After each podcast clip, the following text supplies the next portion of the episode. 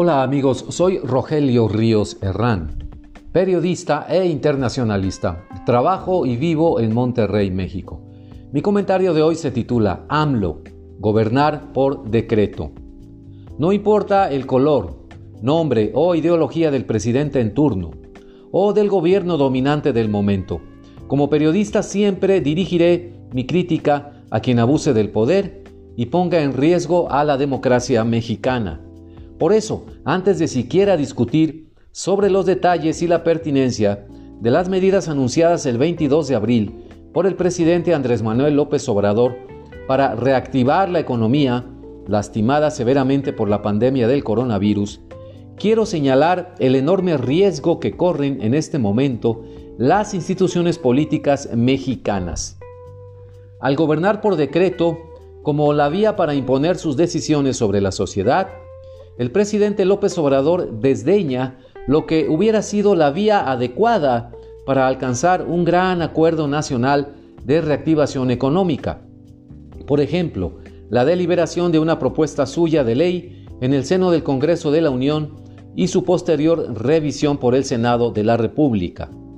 Si al Congreso lo domina su propio partido, Morena, por mayoría absoluta con sus aliados, ¿Qué tenía que perder el presidente con sus operadores morenistas Mario Delgado, coordinador de los diputados, y Ricardo Monreal, coordinador de los senadores?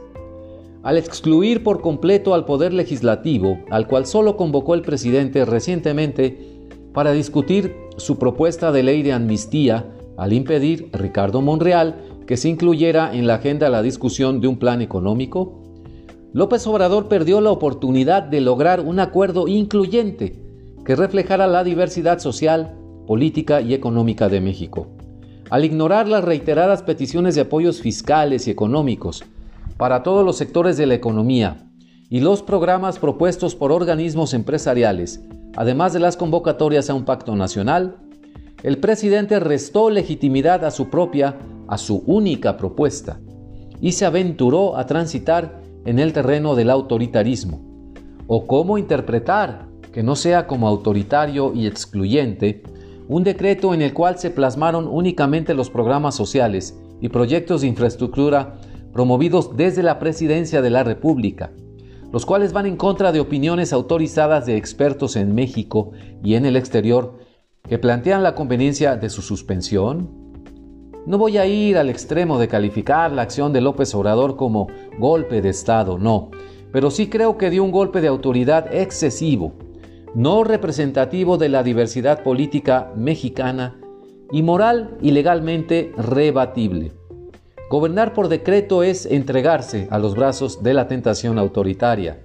Utilizar a la emergencia sanitaria como pretexto y justificación de sus acciones es éticamente reprobable o para utilizar su propia jerga.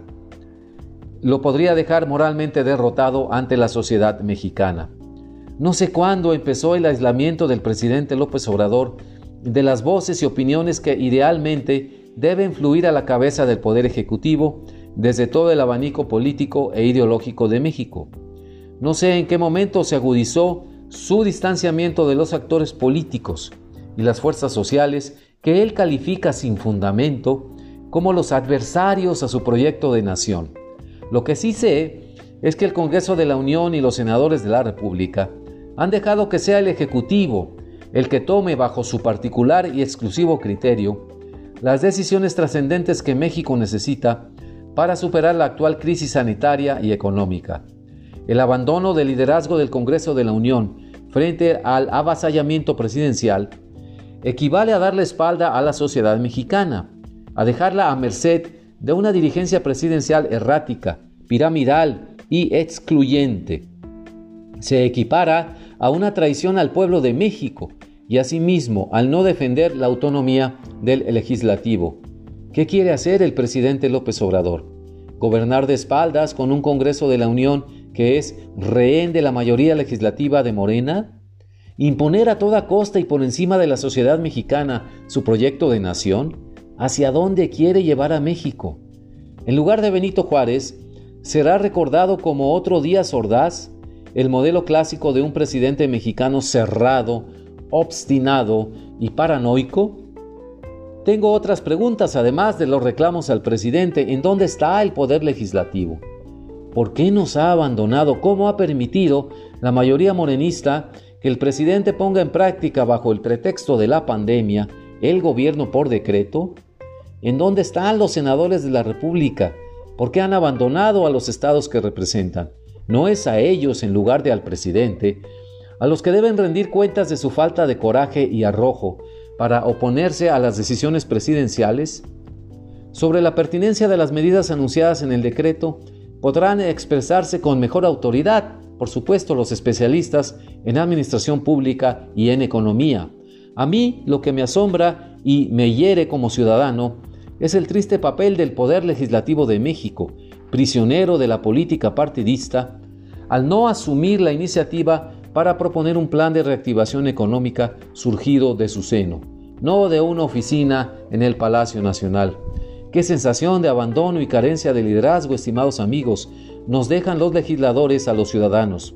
No quisieron contener al presidente y prefirieron enterrar sus cabezas en la arena como una obediente mayoría legislativa subordinada.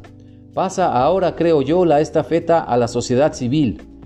No hay en México hoy una institución política que la represente dignamente y la defienda ante el desbordamiento del poder presidencial. Empieza una nueva era, sí, pero de indignación y de resistencia pacífica ciudadana. Contra la tentación autoritaria hay que restaurar la institucionalidad perdida a golpes de decretos. Lo reitero, no importa el color, nombre o ideología del presidente en turno o del gobierno dominante del momento. Como periodista siempre dirigiré mi crítica a quien abuse del poder y ponga en riesgo a la democracia mexicana. Muchas gracias. Les recuerdo que me puede escribir al correo electrónico rogelio.rios60 gmail.com.